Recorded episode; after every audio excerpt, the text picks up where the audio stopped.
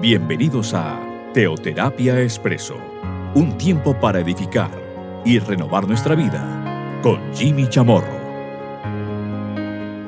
Muy buenos días, bienvenidos a Teoterapia Expreso, nuestra cápsula, nuestro espacio de cada fin de semana. Bueno, este programa se emite una vez a, la semana. Pues eh, el primer día obviamente lo emitimos eh, el día domingo. Cada domingo lo hacemos. Sin embargo, pues este y todos los programas que le han antecedido, que hemos podido compartir, pues eh, están colgados en eh, algunas plataformas. Spotify, Jimmy Chamorro, ahí está este, y otros, los anteriores, todos, todos aquellos los cuales se han realizado. Al igual que por la plataforma de SoundCloud. Bueno, también les recuerdo que pues este programa lo compartimos cada ocho días también por WhatsApp. Se comparte a unos grupos de WhatsApp, quienes estos a su vez, las personas que conforman estos grupos lo envían a otros y así sucesivamente, para que este mensaje, por supuesto, de la palabra de Dios se pueda divulgar mucho más. Bueno, hoy estamos a 10 de diciembre. Por cierto, estamos aquí en este mes, el último mes del año, este es el mes del cumpleaños de Jesús. Hemos realizado varios eventos en diferentes partes del el mundo.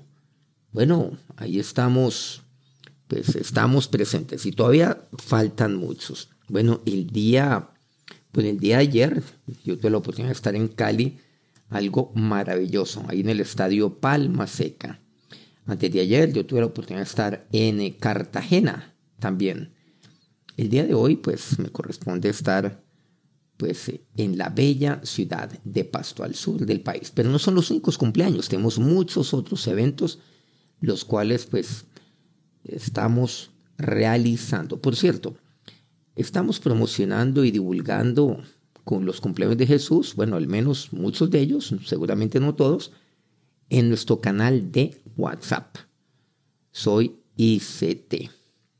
Allí puede ver esta noticia, los cumpleaños de Jesús, al igual que otras noticias que comúnmente estamos pues allí compartiendo. Este es un canal nuevo, por supuesto, este es una, digamos, un nuevo servicio que está prestando WhatsApp. Para bien, esa es la serie la cual hemos venido compartiendo en las últimas semanas. Para bien. Bueno, ¿de qué se trata? Hace ocho días vimos algo importante. Yo siempre puedo ser mejor. Hace un par de semanas hablamos acerca de escoger el bien o el mal. O sea, aquellas cosas que son bien para mí. Nehemías decía algo muy importante en su oración a Dios. Acuérdate de mí para bien. Bueno, el día de hoy quiero pedirles que me acompañen para empezar en el Salmo 35. Vamos entonces a la palabra de Dios por medio de el Salmo 35. Y aquí en este salmo, pues eh, vamos a enriquecernos con lo que hoy nos comparte la palabra de Dios. El Salmo 35 es un salmo de David. Es un salmo que, que escribe David pues en un momento difícil difícil de, de su vida. Pero él comparte algo interesante frente a este tipo de aspectos. Comencemos con el versículo 12. Me devuelven mal por bien para afligir mi alma. Me devuelven. ¿Qué quiere decir aquí? Bueno, el bien, el bien que yo hago a muchos, pues eh, me lo devuelven con mal. ¿Cómo puede ser posible? Solamente muchos de ustedes se pueden identificar con esta palabra, con este salmo, con este cántico de David. Yo les hago bien. Estamos aquí pues, un poco adelantados en el capítulo 35 para ir al grano literalmente, que es el versículo 12, que es el versículo que en mi concepto pues es el clave, al menos frente a la temática que queremos abordar. Estamos hablando de para bien. Me vuelven mal por bien. O sea, yo les hago bien, vuelven mal a mí, pero lo hacen para afligirme. Bueno, muchas personas frente a situaciones como estas, pues, qué alternativa o qué decisión toman. Pues, eh, pues bueno, simplemente dice, no, hasta aquí llego yo. Hasta aquí, yo no vuelvo a hacer nada. Yo no vuelvo a hacer nada bien. No, eso me pasa a mí. Es que el único culpable de que eso suceda, pues eh, soy yo. Soy yo. ¿Qué me manda a hacer así? Es que yo no aprendo. Yo no aprendo. Yo, yo sigo. Yo sigo tropezándome con la misma piedra en el mismo lugar y en el mismo pie.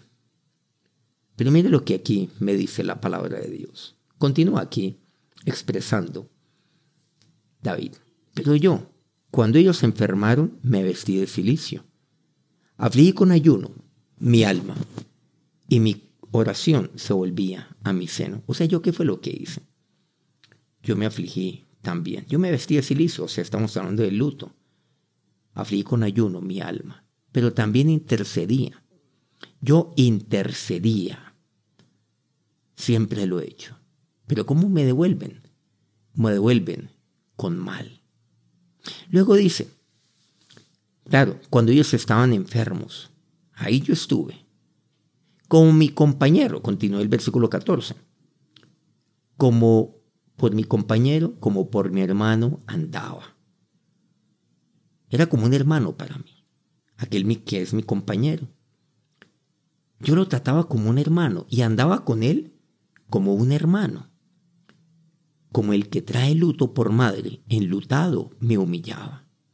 Pero ellos, versículo 15, se alegraron en mi adversidad y se juntaron. Se juntaron contra mí, gentes despreciables. Y yo no lo entendía. Me despedazaban sin descanso. Entonces aquí, pues eh, David eh, básicamente expresa, bueno, sí, me duelen mal por bien. Y lo que hacen es causarme aflicción. Cuando enfermaron, yo estaba allí con ellos. Yo nunca los dejé, nunca los abandoné. No, porque hay personas las cuales únicamente están con otros mientras le pueda servir. Y mientras no, entonces ya pues lo desechan. O sea, voy a usar un término un poco odioso. O sea que las amistades son como desechables. Lo, lo van desechando, claro. Van desechando. Es como de, de uso limitado. Bueno, hoy en día obviamente tenemos, obviamente pues tenemos algunos eh, artículos, eh, seguramente, bueno, en Colombia le dicen pitillos, en México le dicen popotes, eh, bueno, digamos que es con el cual pues yo, yo tomo un jugo, digamos una malteada, un granizado o demás. Entonces hoy en día pues eso, al igual que vasos y otros pues son desechables. Obviamente que eso es bueno, porque es de, uso pues único o dos usos, pero son desechables y son amigables con el medio ambiente. Pero ya, pero también ese es un término odioso cuando se refiere a la amistad, amistades desechables. O sea que simplemente las uso una vez y las boto a la basura. Y mientras me puedan servir, entonces yo soy su amigo. Pero mientras, pero si ya no me sirve, ¿ya para qué? ¿Ya para qué? Ah, bueno, mientras esté en aquel lugar de poder, perfecto. Pero ya cuando está, ya cayó en desgracia, pues entonces ya para qué. Aquí dice, cuando enfermaron, me dice, ¿qué, pues, ¿yo qué hice? Estuve con ellos, enlutado me humillaba. Era como mi hermano. Pero resulta que luego yo enfrento una adversidad, versículo 15 lo que me dice. Y en la adversidad ellos se alegraron, o sea, se alegraron de que me estaba yendo mal. Claro, se alegraron en mi adversidad. Se alegraron de que, pues, claro, de que muchos se juntaron contra mí. Es más, no solamente se alegró, sino que se juntó con aquellos que eran, pues, con otras personas despreciables. ¿Y qué dice? Y yo no lo entendía. Y se unió a ellos, ¿para qué? Hay un término ahí fuerte que emplea David para despedazarme sin descanso. ¿Usted cómo explica esto? Es la pregunta. Bueno, pasemos al Nuevo Testamento. ¿Qué hacer frente a una situación de esas? Pues bueno, eso decepciona bastante, eso entristece, eso aflige, como dice Pablo, o mejor, como dice aquí David. Sí, eso aflige. ¿Qué hacer entonces? Vámonos a lo que nos dice Pablo. Ahora sí. en Romanos capítulo 12. Dice el versículo 17. No paguéis a nadie mal por mal. Procurad lo bueno delante de todos los hombres. Ah, miren lo que dice. No paguéis a nadie mal por mal. Entonces, vamos a ver. Yo les hago el bien, me devuelven el mal. Entonces, ahora yo cómo les devuelvo a ellos cuando caigan en desgracia o cuando vuelvan a enfermar o cuando necesiten de una mano. ¿Cómo voy a actuar? Vamos aquí. Porque entonces, de aquí para allá, vamos a ver, vamos a ver en tres partes. Esto va como en tres De aquí para allá, ¡pum! Yo le hago el bien. De allá para acá, vuelven el mal. Ahora yo, ¿cómo voy a devolver eso? ¿Saben lo que dice aquí Pablo? Ah, pero por supuesto que lo entendible es que yo devuelvo el mal, porque me hicieron el mal frente al bien que yo les hice. Pero Pablo me dice que no. No paguéis. Ah, me la va a pagar, claro. Y más aún, porque yo le hice el bien. No paguéis a nadie mal por mal, dice. No, no lo hagas. Procurad lo bueno delante de todos los hombres. O sea, ¿cómo he de hacerlo? Con el bien. Fuerte, ¿cierto? Pero por supuesto que esto es demasiado duro. Procurad lo bueno delante de todos los hombres. Uy, eso sí está difícil de digerir. Claro. Bueno, como, como decían algunos que seguían a Jesús, después, uy, dura palabra es esta. ¿Quién la puede entender? ¿Quién lo puede hacer?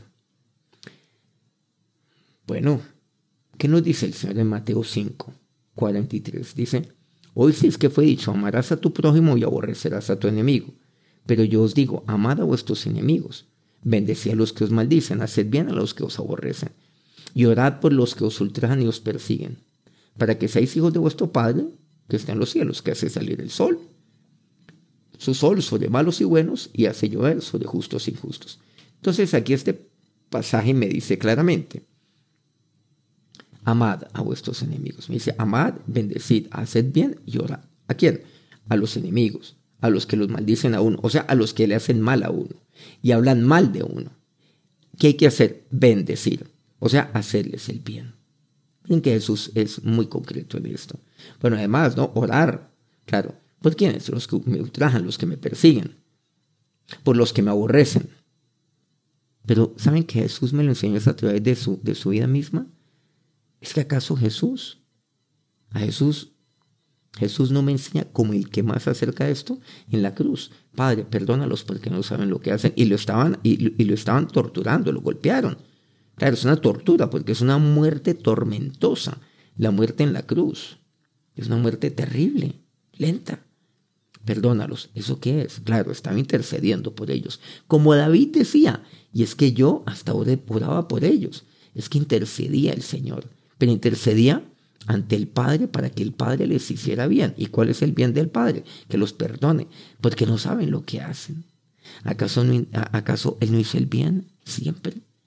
¿Acaso Él no amó a aquellos que lo detestaban, a sus enemigos? ¿Acaso Él no bendijo a aquellos que procuraban su mal, que le, que le maldecían? ¿Aquellos que le aborrecían? ¿Acaso Él no oraba, no intercedía por ellos? ¿Acaso no lo hacía Jesús? Entonces, no paguéis, dice Pablo, volviendo a Romanos 12, 17. Mal por mal, procurad lo bueno delante de todos los hombres. Versículo 18, seguidamente, si es posible, en cuanto dependa de vosotros, está en paz, en paz con todos los hombres. Y estar en paz no es empatar el partido, no. Así que como yo le hice bien, entonces él me hizo mal, entonces yo le hago el mal ahora, porque yo tengo que empatar el partido. No, pues ni tonto que fuera yo hacerle el bien.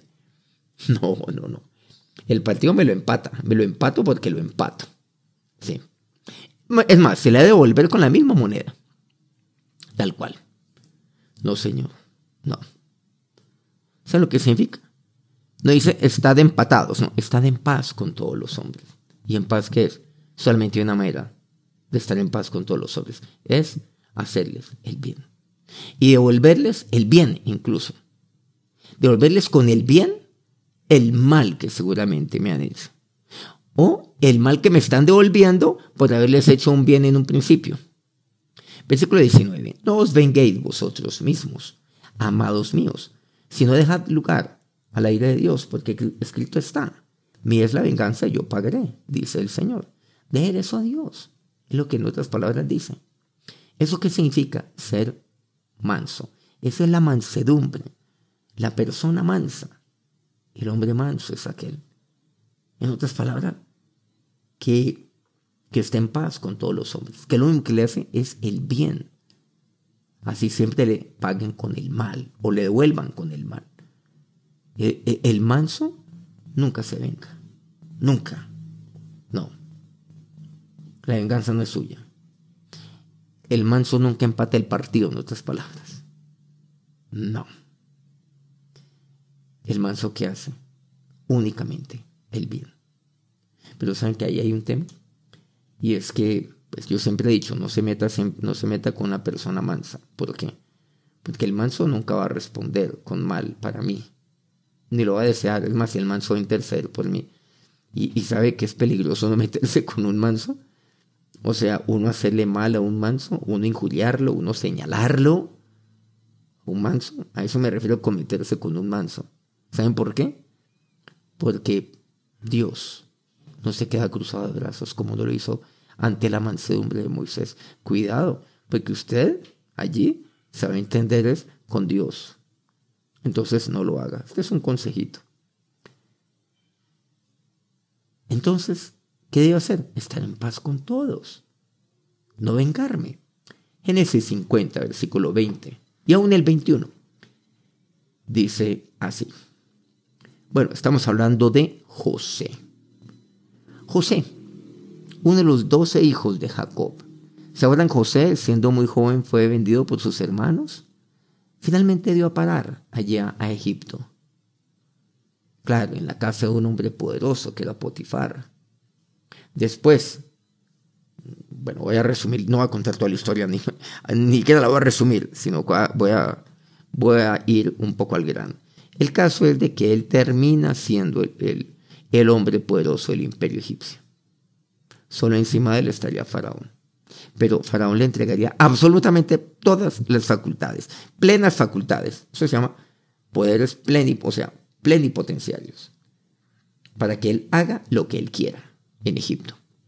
Quiero decir, pues lo que él considera para sacar Egipto adelante, ¿se acuerdan? Porque él anunciaría que vendría siete años de abundancia y siete años de hambre, que harán olvidar los años de abundancia porque será fuerte la sequía y no habrá pan ni en Egipto ni en ninguna parte. Bueno, finalmente, bueno, José, él sale adelante. Es, claro, es como el primer ministro de Egipto. La historia, acortémosla bastante, bastante, bastante. Finalmente, él manda a, a su padre y a sus hermanos y a toda su la descendencia de ellos, a que vengan a Egipto. Y él velaría por ellos, en una tierra maravillosa que sería la de Gosén, pues quiero decir, pues les dio una buena tierra dentro de lo que se considera Egipto. El caso es de que ya José está en sus últimos momentos y reúne a sus familiares. Cuando la palabra dice, dice hermanos, pues se refiere no solamente a hermanos en el sentido de que son hijos de mi padre, no. Hermanos también pueden ser eh, los hijos de, mis hermanos, por ejemplo, como lo entendemos hoy en día. Hermanos. Reúne entonces a su familia. Versículo 20. Y les dice, vosotros pensasteis mal contra mí, mas Dios le encaminó a bien para hacer lo que hoy vemos, para mantener en vida a mucho pueblo. Ahora pues, no tengáis miedo, yo os sustentaré a vosotros y a vuestros hijos Así los consoló y les habló al corazón. Bueno, después vendría obviamente lo que ya tiene que ver la partida de José, de José, ahí en ese mismo Génesis 50. Pero quisiera resaltar esto. Ustedes pensaron hacerme mal. Es que no solamente lo pensaron, es que lo hicieron. Porque continuamente pensaron mal contra él. Pues efectivamente lo vendieron a él.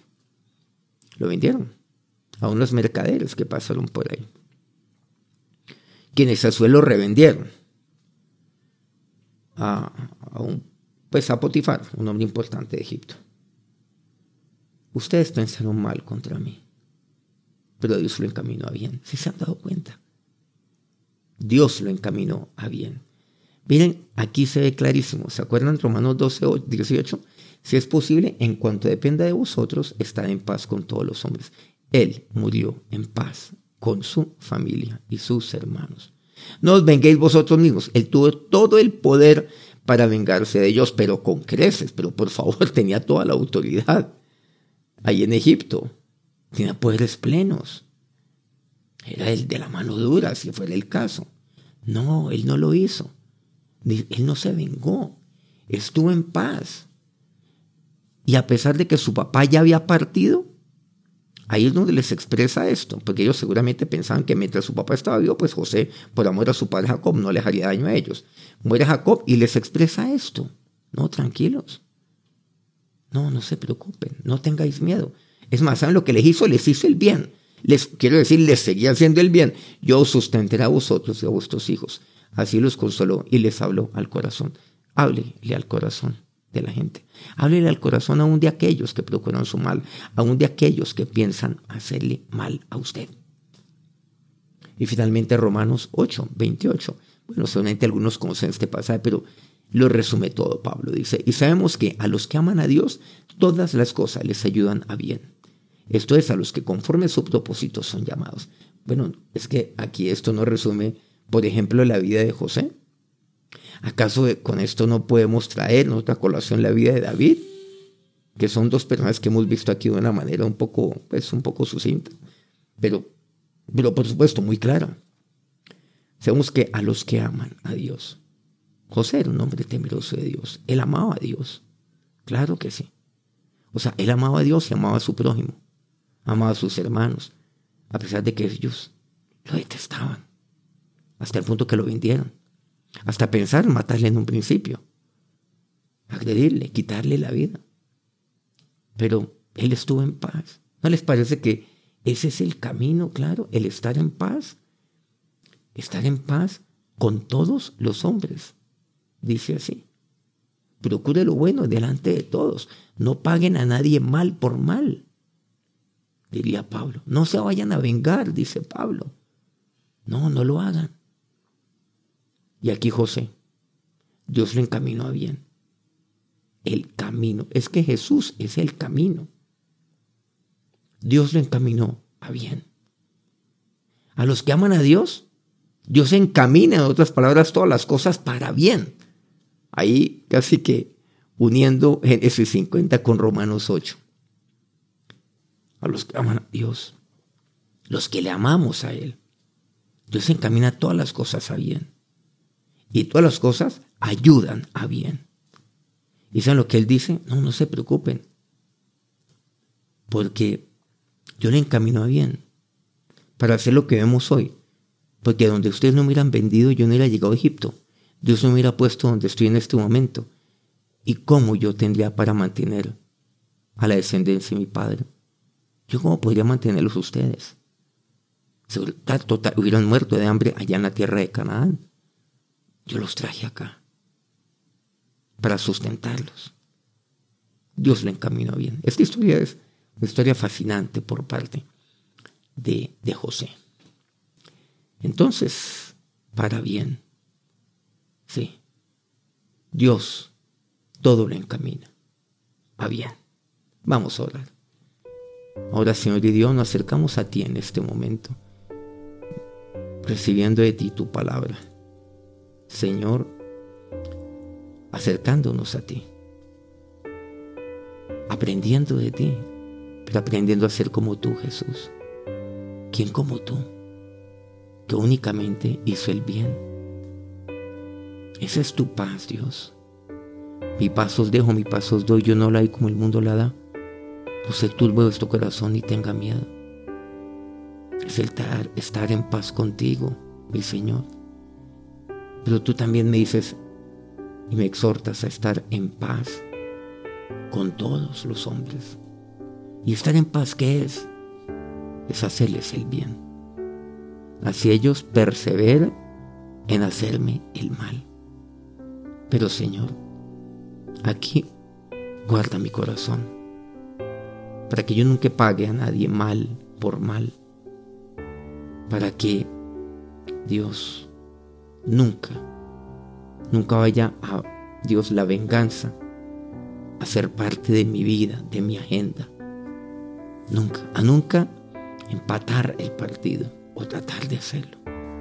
A no pensar si quiero hacer el mal, sino siempre hacer el bien. Señor, gracias porque tú todo lo encaminas a bien. Porque todo es para bien. A los que aman a Dios, esto es. Como dice, como diría tu siervo Pablo. Señor, yo quiero cada día amarte más y más. ¿Cómo amarte, Jesús? Aquel, aquel que lo único que hizo fue hacer el bien, a pesar de todo el mal que contra ti se hizo. Ahora, mi Señor y Dios, que tu bendición sea sobre cada uno de estos tus siervos. Señor, que han tomado la decisión estar en paz con todos los hombres. Amén. Bueno, muchas gracias por acompañarnos aquí nuevamente en Teoterapia Expreso. Bueno, los espero dentro de una semana, nuevamente aquí, con otra píldora de para bien. Que tengan un feliz día. Un feliz, pues, un feliz inicio de semana.